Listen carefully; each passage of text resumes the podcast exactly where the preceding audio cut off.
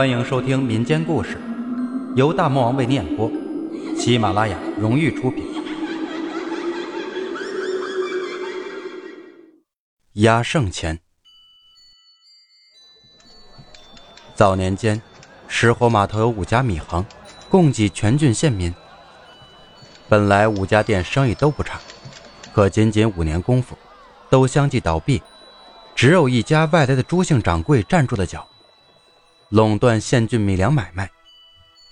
后来还有其他商人想涉足这行，可惜都蚀了本。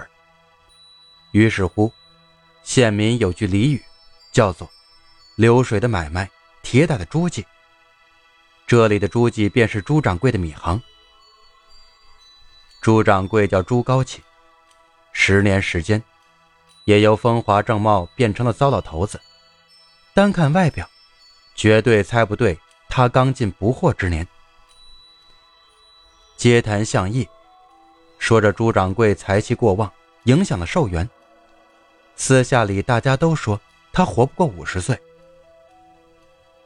朱高启平日颇重养生滋补，饶是每日拿参汤燕窝当饭吃，这身体还是日益亏虚，竟然到了走两步都要气喘吁吁的地步。名医请了不少。都不晓得所患何病，只叹那朱掌柜的脉细无力，明显体损血亏。朱高启有一子，叫朱正风，甚为孝顺。见父亲病情日益严重，便外出寻良医奇士，希望能得到解决。半年过去，找到的竟是骗吃诓钱之徒。朱正风并不气馁。继续在周边县郡寻觅。一日，他路过一处道观，暴雨忽至，朱正风观中避雨。那观主老道瞧得气宇轩昂，不似俗子，眉间却郁气重重，吩咐道童烧茶泡茗，款待客人。三言两句，问出实情。观主搬出个棋盘，撒上白沙。手指在沙盘上推演一番，安慰道：“自古医道不分家，我瞧你眉间有煞气凝聚，又用沙盘推算，你父亲的病似是压胜之术造成的，连带着影响了你的体气。压胜之术，祈福攘灾、诅咒害人都算是。”朱正峰闻言惊讶道。家父乃是生意人，仙长说他被压圣之术所害，确有可能。以前我们都把这归咎于病患，哪曾往这方面想过呀？欠身深施一礼，求观主出山救父亲性命。观主点头道：“世事随缘，今日我们碰到，也是缘分使然。令尊所患已久。”等雨停了，我们就动身。到了未时，大雨停歇，一道一俗下山，镇口租了辆马车，急急赶往朱家。哪知刚到郡境，一向听话的马儿忽然跪倒，不服鞭策，怎么打也无济于事。马夫骂骂咧咧，老道士阻道：“一切随缘办。”朱正峰起了车马费，乘水路赶往火石码头。天不作美，又下起了大暴雨，两人不得已，在客栈耽误了一日一夜。最后赶到朱家大院，正逢一个丫鬟飞奔而来，嘴上叫道：“少爷，老爷他他刚刚病故了。”朱正峰如遭雷击，冲入父亲卧房，伏尸大动。父亲走得也忒快了些。老道士进屋，拈须不语。朱正峰扭回脸道：“仙长，你在观中告诉我，说家父应该是被压圣所害，还请仙长明示，还家父一个公道。”老道士瞅瞅四周，干咳两声。朱正峰会意，示意其他人都出去。屋里就剩他们两人，老道士这才说道：“我之前说令尊被压圣所害，方才我观你父亲脸色，发现并非如此简单。他应该是被压圣之术反噬所伤，年久岁深，积会成疾呀。”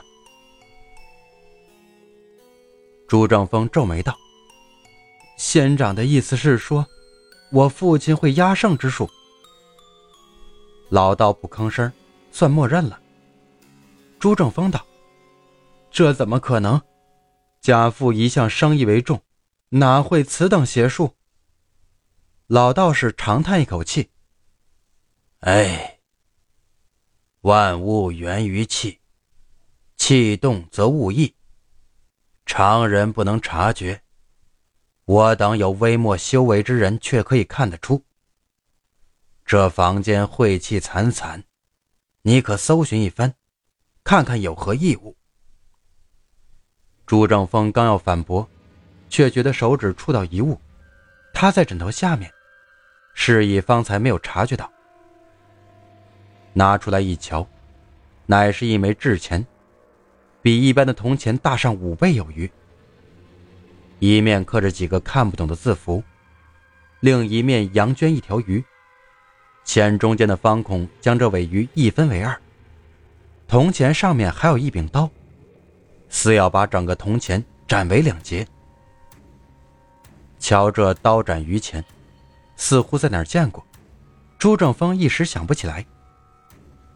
那老道士呜了一声，说道：“压圣钱。”他告诉朱正峰：“压胜之术需有阵物，才能发挥奇效。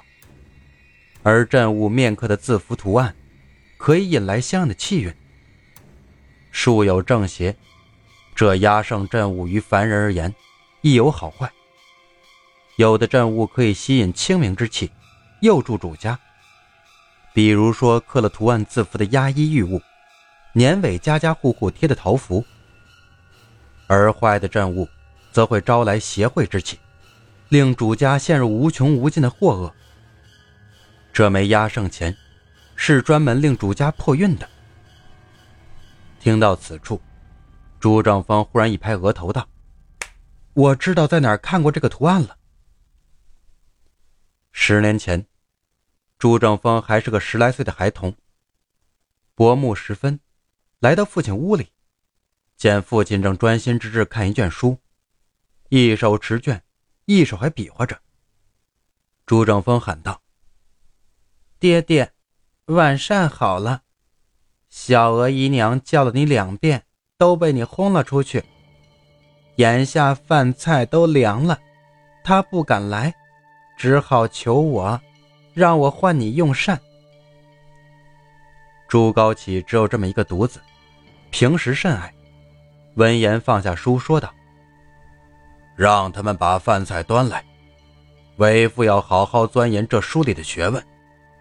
凤儿，为我掌灯，为父先出宫，回来继续夜读。”把书卷小心翼翼放在桌上，出了屋子。朱正峰心讶不已，来到桌前，盯着书页，想知道这书里到底有什么玄妙。能令父亲如此着迷，却看到两幅图，正是如今朱正峰手里的压胜钱模样。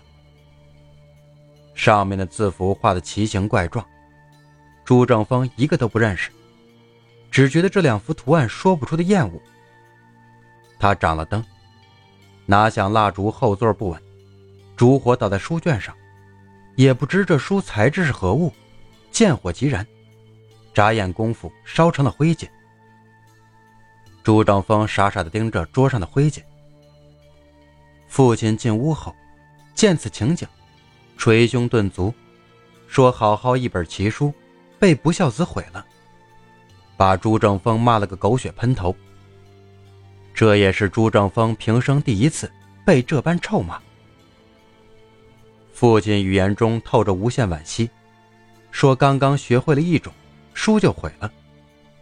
最后摆手让朱正峰出去，自己气呼呼的出了门，饭也不吃了。回来的时候酩酊大醉。